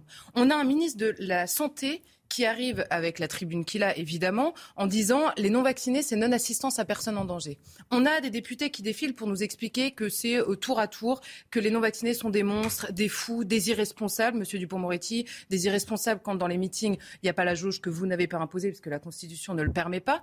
Vous imaginez la, rhétorique qui pèse sur les non-vaccinés. Donc là, tout ça, enfin, ce que je veux dire, c'est que la vidéo de Paul Larouturou, qui lui fait son travail sur le terrain, mais le fait que cette vidéo buzz et le fait qu'on s'en serve derrière participe de la même chose. Parce que qu'est-ce qu'on a vu? Des gens très énervés par tout ce climat-là depuis des mois, qui disent des trucs qu'on entend toute la journée. Tous les journalistes du monde vous diront qu'à chaque fois qu'on va sur le terrain, on l'entend, quelle que soit la manifestation, quels que soient les gens qu'on a en face de nous. Sauf qu'on choisit les images qu'on décide de faire buzzer à la télévision. Et moi, les menaces que j'ai eues dans des manifestations, personne ne va les faire buzzer. D'abord parce que j'ai pas envie de le faire parce que ça arrive à tout le monde et que c'est le lot commun d'une manifestation, ça participe d'une diabolisation permanente qui pèse sur C'est fini. moi, je- non, mais- Parce que Madame le ministre doit parler. Et moi je, moi, je vous ai déjà soutenu, souvenez-vous, il y a Oui, quelques oui, années, oui. quand vous aviez été euh, insulté d'ailleurs de façon assez euh, grossière. Scandaleuse sur France Euh, absolument, par un humoriste que j'aime bien particulièrement habituellement, mais là c'était inacceptable et j'avais adressé Oui, d'ailleurs euh, mon soutien. Je pense qu'on pourrait tous se mettre d'accord sur le fait de dire qu'on peut débattre, et votre plateau le permet, je vous remercie de m'avoir invité, dans le respect euh, les uns des autres, sans insultes et sans violence, et y compris débattre vigoureusement, être en désaccord, c'est normal, c'est la démocratie, c'est normal que M. Philippot soit invité et puisse s'exprimer, là aussi c'est la démocratie, et je veux juste terminer par un petit mot de soutien pour tous les journalistes qui, pour beaucoup, euh, font leur travail, sont sur le terrain et sont parfois... Je suis d'accord, mais euh, c'est notre, métier, honnêtement. Bon, d'abord, je vous remercie. Je vous remercie. Euh, vous êtes ministre depuis combien de temps? Il y a bientôt 5 ans. Bon, vous êtes contente ou pas? Vous avez, ça, ça vous plaît, la politique? Par exemple, vous avez envie de continuer? Euh, écoutez, Non, oui, bah, je me suis toujours engagée en politique. Vous savez, Donc- j'étais candidate à l'âge de 18 ans au municipal à Paris. Bon, Sur une liste associative, on n'a pas fait Bon, un score. et, et vous avez envie de continuer? Ça, Moi, vous je avez, pense- avez pris vous goût, c'est je pas pense que que- c'est pas fatigant dans votre vie personnelle, vous n'en avez pas marre de prendre des coups, c'est pas je toujours pas, je facile. pas- mais- ce serait indécent de se plaindre en tant que ministre alors qu'on a des soignants sur le Mm. pont. On en a parlé euh, depuis tout à l'heure. Moi, je pense que tout le monde fait de la politique. Tout citoyen fait de la Je- politique. ah, ça, là-dessus, je vous rejoins. Les choix, euh, les choix de consommation que nous faisons, d'éducation de nos enfants, sont des choix politiques aussi. Bon, bah écoutez, moi je vous remercie. Je pense que euh, les, les gens ont apprécié euh, ce moment euh, pour, pour le coup, parce qu'on a pu échanger ensemble. Me semble-t-il sans complaisance euh, de notre C'est part. qu'on avec- puisse dire. Mais non, oui, mais en même temps, euh, je Vous dire, êtes euh, euh, dynamique. bah, je suis dynamique, mais je, les gens ils comprennent. les gens ils comprennent mal notre rôle. Moi, moi j'essaye simplement de traduire. euh, les questions que ceux qui sont devant ce, le, le- le poste se posent. C'est aussi bête que ça, mon, mon, mon travail. Et euh, vous, vous connaissez bien Monsieur Véran, j'imagine, et Monsieur Dupont-Moretti. Et ben vous leur direz. Vous leur direz, vous devriez Je leur venir. transmets une invitation de votre Mais, part. mais ça serait tellement bien. Eh ben, je vais leur transmettre. Ah, mais, mais ils sont, mais, mais c'est des hommes. Alors Oui, ils sont un peu, vous savez, c'est des hommes. Ils sont, ils sont un peu, ils, ils ont pas le cerveau, vous voyez, souple. Oh, ouais, quand même, euh, sont mais non, mais c'est. très intelligents. Et... Ah ben, sûr, ah ben, ça sûrement, mais c'est des mal dominants, vous voyez, donc Ah ils oui, sont pas contents. Ah ben vous voyez, hein, on est d'accord là-dessus. Donc ils veulent pas venir. Pas dit que j'étais d'accord. Bon, mais c'est des mâles dominants, des mâles. Ils, ils, ils voilà, ils sont comme ça. ils- bon, nous on n'est pas comme ça. Nous on est dans, on est dans, dans- dans- dans l'écoute, dans la. Bah, ils sont aussi tous les deux vraiment dans l'écoute et je, je leur proposerai de venir sur Eh les ben- féminicides. Eric Dupond-Moretti est Et ben très comme, à- comme tous les personnes euh, du gouvernement qui passent sur ce euh, plateau, je leur euh, propose d'être le même messager. Peut-être qu'un jour, Monsieur Véran viendra. merci en tout cas, vraiment, Madame. Merci. Vraiment, vraiment, merci beaucoup. Merci vous. parce qu'on a pu euh, évoquer tous les thèmes euh, qu'on avait imaginés. Je termine avec Florian Philippot. Euh, parce que, vous voyez, Monsieur Philippot, on vous parle gentiment finalement au gouvernement. On dit que vous avez le droit de parler. Ah ben c'est peut-être euh, peut-être euh, encore un peu même je sais pas où Madame Chiappa m'a vu tous les jours à la télévision parce que je suis euh, interdit d'antenne notamment sur tout le service public euh, de radio de manière absolument euh, euh, incroyable. Euh, non mais pour le de manière plus sérieuse euh, Madame Chiappa peut, peut pas mettre sur le même plan des insultes etc. Vous savez moi j'ai été trois ans trois ans et demi sous protection policière pour menace donc euh, H24 donc je sais très bien ce que c'est j'en ai pas fait la publicité je me suis pas étalé là-dessus Euh, et on reçoit tous des choses désagréables sur les réseaux sociaux par mail. Donc stop. Non, euh, Madame Schiappa, elle est ministre. Son gouvernement est responsable d'une violence institutionnelle, d'une violence d'État par la manière dont il gère le Covid depuis deux ans et de manière renforcée avec ce pass sanitaire et encore plus avec ce pass vaccinal. Euh, il faut s'intéresser non pas simplement aux journalistes qui reçoivent des insultes, c'est bien malheureux, mais euh, c'est pas très grave ça. Ce qui est très grave, c'est qu'il y a des millions de Français qui vivent terriblement mal. Moi, je reçois des gens, des, messages de gens qui pensent au suicide, qui sont passés à l'acte et qui, Dieu merci, n'ont pas réussi. Je reçois des messages d'infirmières, des gens au SMIC, des pompiers, et qui, se, qui ne bossent plus, qui sont suspendus sans salaire, qui peuvent plus nourrir leur famille. Ben, c'est pour ça que moi j'essaye modestement de faire entendre toute cette voix le matin et j'entends ce que vous dites. Je ne parle pas de votre émission, dites. Monsieur Pro, mais, Non, moi, quand on parle d'une manifestation où cette affaire-là s'exprime, Oui. on parle d'une stratégie différente, parce qu'on aurait pu gérer dans le calme, comme tant de pays l'ont fait dans le monde, la Suède et d'autres, cette affaire depuis deux ans, et ne pas créer des fractures, et pas créer la guerre, et pas créer la haine, alors on aurait pu gérer cette affaire d'une manière tout à fait différente de ce que fait Monsieur Véran et Monsieur Macron, c'est-à-dire en évitant de stigmatiser, de transformer en bouc émissaire des millions de Français et, et de, les- de leur faire vivre l'enfer. Moi, je suis là pour porter leur voix et la voix de tous ceux qui demain seront victimes de cette folie sanitaire et, et- et pour faire des manifestations qui ont le droit d'exister, qui sont parfaitement pacifiques. Et je donne rendez-vous d'ailleurs tout le monde samedi 8 janvier 14h, place du Palais Royal à Paris. Ça va être gigantesque et Ah les bon gens vont voir que euh, euh, ça se passera extrêmement bien. Bon, j'y vois un avantage, c'est que vous ne serez pas dans le 7e arrondissement, manifestement. Pourquoi vous me dites ça? Comme ça, pour rien. Parce que si vous voulez, on peut plus on peut circuler. De, le, on peut plus, on peut plus faire sa sieste tranquillement. Si, si vous voulez faire votre, au lieu de faire votre sieste, venez, venez Le samedi. à- en tribune. Ah non, mais je, je dis ça parce que le ministre de la Santé, ministère de la Santé est dans le 7e, pour tout vous dire. Et tous les samedis, vous avez euh, une, un, comment on dit, un haut-parleur, une sono et de ça. De 14h à 18h, tu- c'est juste l'enfer. Et tu peux plus circuler, etc. Donc, que vous alliez dans un autre quartier un samedi ne dérangera pas forcément les habitants qui habitent dans Mais, le 7e. mais malheureusement, euh, pour vous, nous finirons dans le 7e arrondissement. Ah, bon, bah écoutez, mais, mais merci, merci. Bon, tout ça n'est pas très grave. Et là aussi, mais c'était bien. Le, le- le- En fait, moi, je suis content ce matin du climat qui a pu exister, pour tout vous dire. Et euh, je sais que la dernière fois que je vous avais invité, que je vous ai invité plutôt, euh, vous m'avez dit voilà, euh, les gens qui sont vos partisans n'étaient pas contents. Euh, vous m'avez dit vous avez été odieux avec moi. J'essaye d'être Non, odieux mais avec- moi, ça, je- J'essaye écoutez, d'être odieux avec personne pour tout vous dire, et j'essaye de donner la parole à toutes les sensibilités. Et en plus, sur cette crise, euh, je, je peux entendre ce que vous dites, euh, et, et- et pourquoi pas même partager certaines positions euh, parfois. Donc, euh, je vous remercie. juste un mot. Juste un mot. Qu'on soit odieux avec moi, j'ai l'habitude sur les plateaux de la part des, des opposants ou des Oui, mais très vite, très vite. hein, C'est pas, un problème. Non, je, je vous ai dit par ailleurs que c'était pas très bien parce que vous aviez montré mon livre, il y a même des fautes dans mon nom, etc. Je suis d'accord.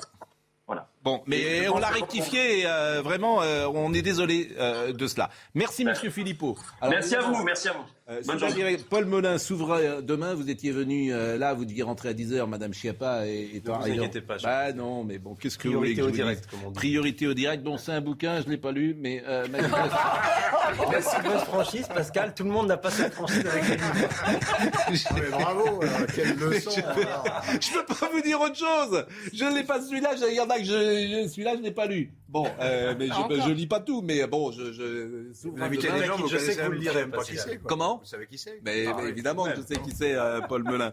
Bien évidemment. Euh, vous avez d'ailleurs peut-être sur cette, euh, comment dire, euh, épidémie, ou sur ce que disait également Madame Schiappa et sur la manière dont elle est gérée actuellement, vous avez peut-être euh, un sentiment, une analyse à produire. J'ai un, sentiment, j'ai le sentiment, si vous voulez, que l'exécutif, et on le voit depuis de semaine en semaine, de point en point, maintient les Français dans une situation d'alerte permanente que moi je trouve malsaine. Nous avons le sentiment, par la pédagogie qui est faite, j'aime pas trop ce mot-là, moi je préférerais parler d'information aux citoyens, il y, a une, forme, si vous voulez, de condescendance, et c'est ça aussi qui génère la violence et les tensions dont vous parliez votre dialogue entre la ministre et Florian Philippot. La violence n'est jamais justifiée, bien sûr, mais si vous voulez, lorsqu'on s'adresse aux Français comme des enfants, avec ce prêchi-prêcha un peu infantilisant, je dois faire ceci, je dois faire cela, souvent à la première personne, on peut comprendre que les gens soient à bout et qu'ils aient envie qu'on les traite comme des citoyens. Donc ça, je pense qu'il y a un- il y, a un déficit de communication de la part d'Olivier Véran et de la part de Jean Castex. J'ai pas l'impression, par exemple, que Marlène Schiappa soit sur cette euh, longueur d'onde. Mais pas je du ça tout. assez sain d'ailleurs. Mais et je pense tout. que si Marlène Schiappa euh, était ministre de la Santé, ce serait peut-être pas pareil. Donc on peut, on peut peut-être recommander ça. Bah, écoutez, pourquoi pas. Euh, euh, c'est quoi le mouvement euh, Souverain demain? Alors, c'est un mouvement que j'ai fondé avec une, trentaine, une quarantaine d'amis qui m'ont aidé à écrire ce livre. Vous les avez en couverture du livre. Ils sont euh, près de chez moi en Deux-Sèvres, où j'ai une maison, en train de marcher dans la campagne. C'est un mouvement avec des, personnalités qui viennent du, du souverainisme de droite, de gauche et d'ailleurs. Et on a essayé de construire, avec 230 propositions, euh, une architecture intellectuelle, un programme assez euh, sourcé, précis, chiffré, budgété, avec des gens sérieux pour un souverainisme écologique innovant et pour l'indépendance nationale. Et c'est quoi le souverainisme aujourd'hui? C'est de- d'être en rupture avec euh, Bruxelles? Entre autres, mais le, le souverainisme, c'est la réconciliation de deux principes fondamentaux pour moi. La souveraineté nationale, mais la seule souveraineté nationale, ce serait juste une droite nationale.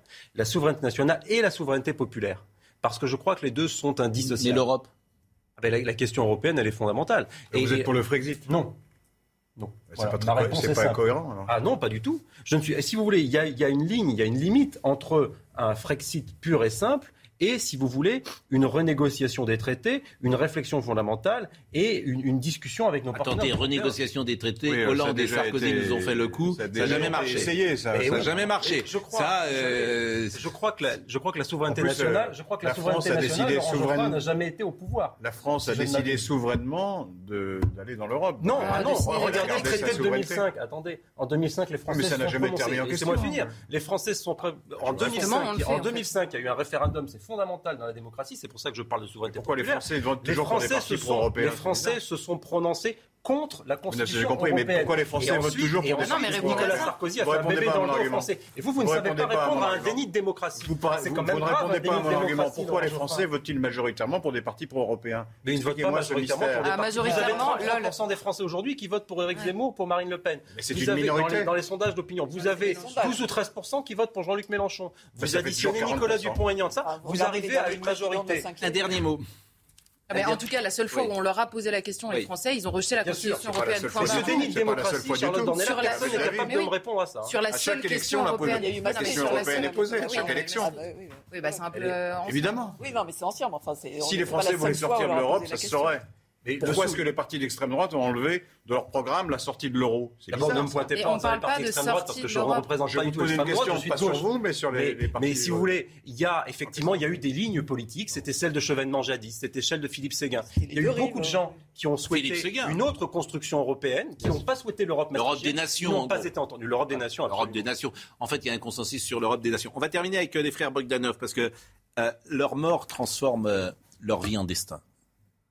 Ce qui, c'est exceptionnel euh, ce qui s'est passé et, beaucoup de leurs amis disent au fond, c'est terrible de dire ça, mais qu'Igor euh, ne survive pas à Grishka est peut-être euh, pour lui la meilleure des choses. Parce que Igor sans Grishka ne pouvait pas exister. En tout cas, c'est ce que me disait Luc Ferry hier, que Igor appelait dix fois par jour Grishka Bogdanov et que la relation était comme ça. Euh, on était également avec Eric Nolot qui pouvait dire euh, hier euh, quelque chose de semblable. Je voudrais qu'on l'écoute, Eric Nolot, et puis peut-être pourrez-vous, pour nous terminer cette émission par un témoignage. Ils sont très souvent venus ici. C'est des gens d'une délicatesse, d'une bienveillance, d'une gentillesse. Il y avait quelque chose de l'ordre de la grâce chez eux, ce qui est très rare, une, absence totale d'agressivité, un, rapport à l'autre de courtoisie, de délicatesse qui faisait que, effectivement, les gens les aimaient euh, beaucoup. Écoutons ce que disait Eric Nolot. Ça m'est arrivé de les rencontrer séparément, mais très très rarement tout de même. Ils étaient quand même très très fusionnels. Et cette mort à quelques jours de, distance a transformé leur vie en destin. Et c'est vrai que moi je savais que Igor était dans, dans, dans, un état très critique, mais on était presque inquiet de savoir qu'il pourrait survivre et qu'il allait devoir vivre sans son, son frère. Bon, la mort, la mort ne l'a pas ne l'a pas voulu. Je ne sais pas si c'est je sais pas si c'est mieux, je ne sais pas si c'est pire, mais en tout cas voilà, ils sont morts comme ils ont vécu ensemble. On y a tous pensé, c'est vrai, quand Grishka est mort, on s'est mm. tous dit, oh là là, le pauvre Igor, s'il sort de l'hôpital, ça va être horrible. Donc la deuxième euh, mort, moi, je l'ai trouvé moins euh, triste que la première. Enfin, je ne sais pas si vous voyez ce que je veux dire, mais je me suis dit, il l'a suivi. En effet, comme ils ont toujours vécu. Nous, on les connaissait que ensemble, donc après, je ne sais pas comment ils vivaient, euh, voilà, mais en tout cas, moi, j'y ai pensé, ça, c'est sûr. En tout cas, c'est vrai que ça a, quelque chose de. de Vous n'aviez jamais fait leur portrait en fait, dans... Non, non, mais c'est vrai que euh, là, j'ai lu pas mal de choses qui, qui, qui, ont été écrites sur eux, et c'est vrai que c'est un destin assez, assez étonnant, assez surprenant. Il y a une part de, de mystère aussi autour d'eux. Euh, c'est vrai que ça a été les premiers, euh, leur première émission, c'était les, les, émissions que je euh, X. Là, quand, en X, et c'est vrai que c'était quelque chose d'assez, d'assez noble de, de, en fait, de vouloir euh, euh, rendre la science accessible à tous. Bon, après, c'était un peu parfois des méandres un peu compliqués. mais, c'est vrai qu'il y a quelque chose dans leur vie et dans leur mort de terriblement romanesque. Ils étaient du 29 août 1949, euh, donc euh, on aura évidemment une pensée pour eux. Euh, je vous remercie, je vous remercie de vous être adapté. C'était pas facile pour vous, Paul, mais euh, on va vous recevoir euh, régulièrement. J'étais très heureux de venir. Parce que ce que vous dites est, est, vraiment intéressant, même si ça n'a pas convaincu Laurent Geoffrin. Je, je, ne renonce moins, pas à convaincre un jour. Moins ça convainc Laurent Geoffrin, et plus je me dis que vous êtes dans le bon chemin. Ah, vous, êtes taquin.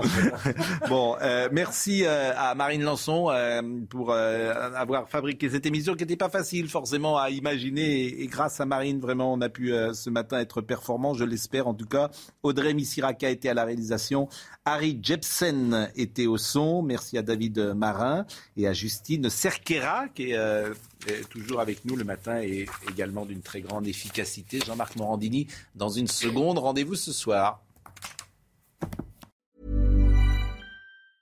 Hi, I'm Daniel, founder of Pretty Litter. Did you know cats tend to hide symptoms of sickness and pain? I learned this the hard way after losing my cat, Gingy. So I created Pretty Litter, a health monitoring litter that helps detect early signs of illness by changing colors, saving you money and potentially your cat's life. Pretty Litter is veterinarian developed, and it's the easiest way to keep tabs on your fur baby's health right at home. Go to prettylitter.com and use code ACAST for 20% off your first order and a free cat toy. Terms and conditions apply. See site for details. Planning for your next trip? Elevate your travel style with Quince. Quince has all the jet setting essentials you'll want for your next getaway, like European linen, premium luggage options, buttery soft Italian leather bags, and so much more. And is all priced at 50 to 80% less than similar brands. Plus, Quince only works with factories that use safe and ethical manufacturing practices.